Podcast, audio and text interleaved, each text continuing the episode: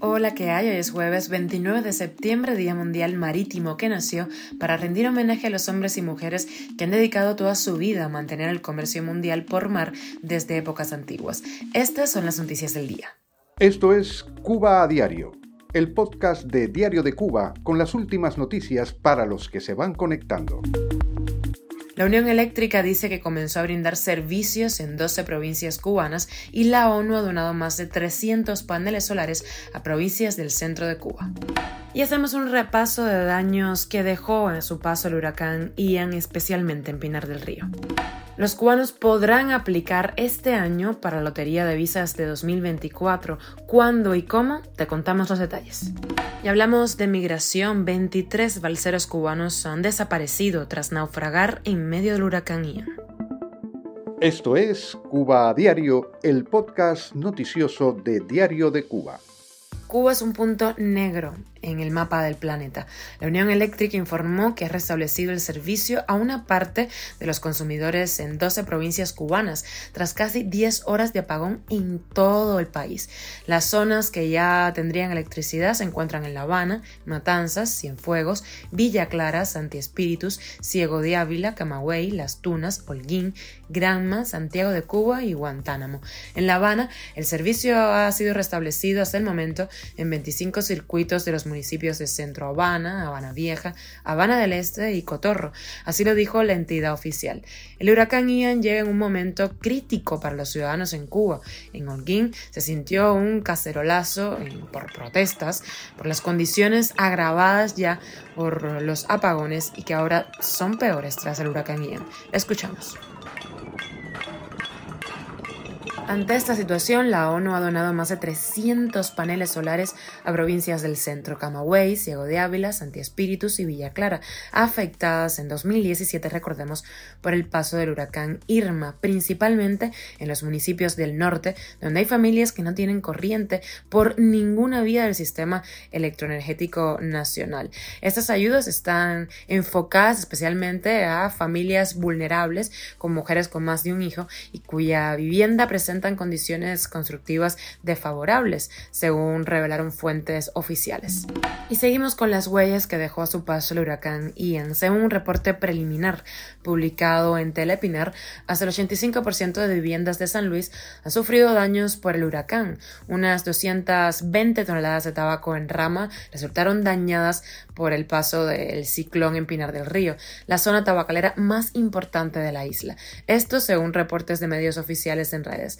La Universidad de Pinar del Río también sufrió severos daños. Según un hilo en Twitter de Presidencia de Cuba, en La Habana se dieron cinco derrumbes totales y 68 parciales por los vientos. La activista cubana Yaima Díaz calificó de pésima la gestión del gobierno ante el paso del huracán Ian por Pinar del Río y dijo que no existió un plan de evacuación en ese territorio para las personas vulnerables. Dice que como estaba enfocado todo al tema del Código de las Familias, apenas se brindó información sobre el paso del huracán. Cuenta que ha conocido familias que no tienen con qué alimentar a sus hijos, que lo perdieron todo, todo, y que ninguna autoridad los ha asistido con comida e insumos que son los propios vecinos los que se están ayudando entre sí. Cuba a diario. Cada año participan más de 10 millones de personas de todo el mundo en la Lotería de Visas de Estados Unidos que regala 55 mil residencias, o sea, la Green Card o tarjeta verde.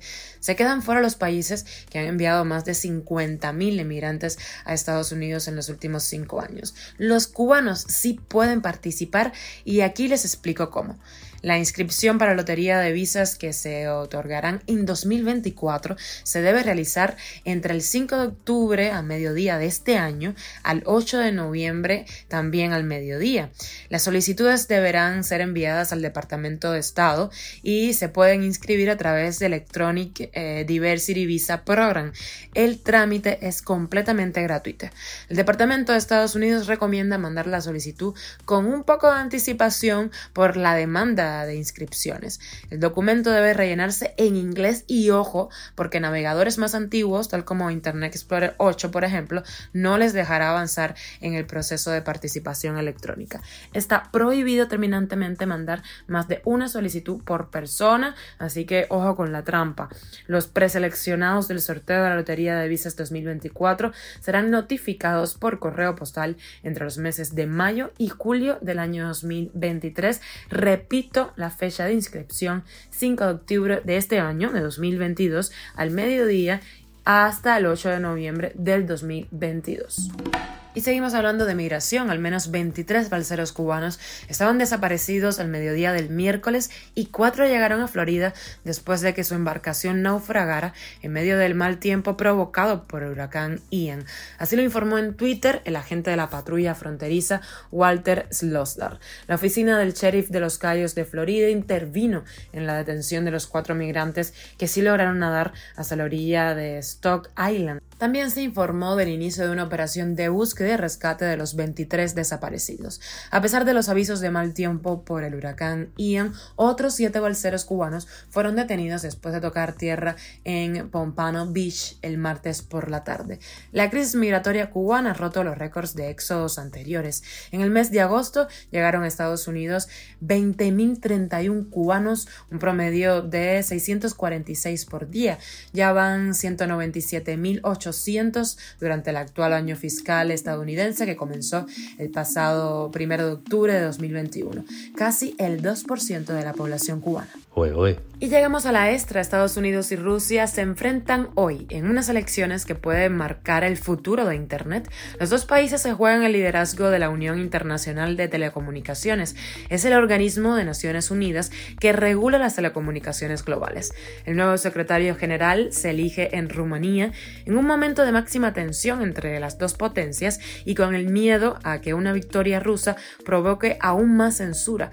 Washington propone a una mujer para recuperar el mando que se perdió ya en los años 60 en Moscú a un ex viceministro y ejecutivo de Huawei, Nokia y Ericsson. Esto es Cuba a Diario, el podcast noticioso de Diario de Cuba, dirigido por Wendy Lascano y producido por Raiza Fernández. Gracias por informarte con nosotros. Recuerda que estamos contigo de lunes a viernes y nos puedes encontrar en Spotify, Apple Podcasts, Google Podcasts, SoundCloud, Telegram y síguenos en nuestras redes sociales, en donde te recuerdo nos puedes dejar comentarios, temas que te interesen, algún tipo de petición. Estamos aquí para escucharte. Yo soy Wendy Lascano y te mando un abrazo.